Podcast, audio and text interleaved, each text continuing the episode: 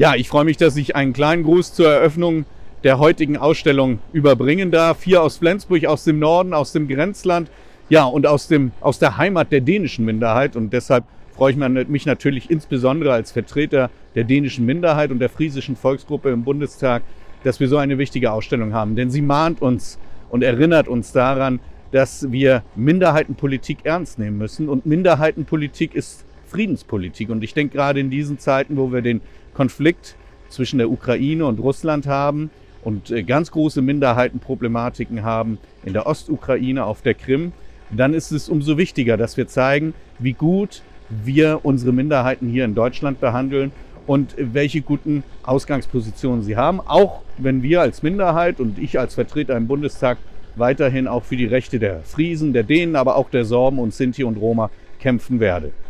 Viel Spaß bei der Ausstellung.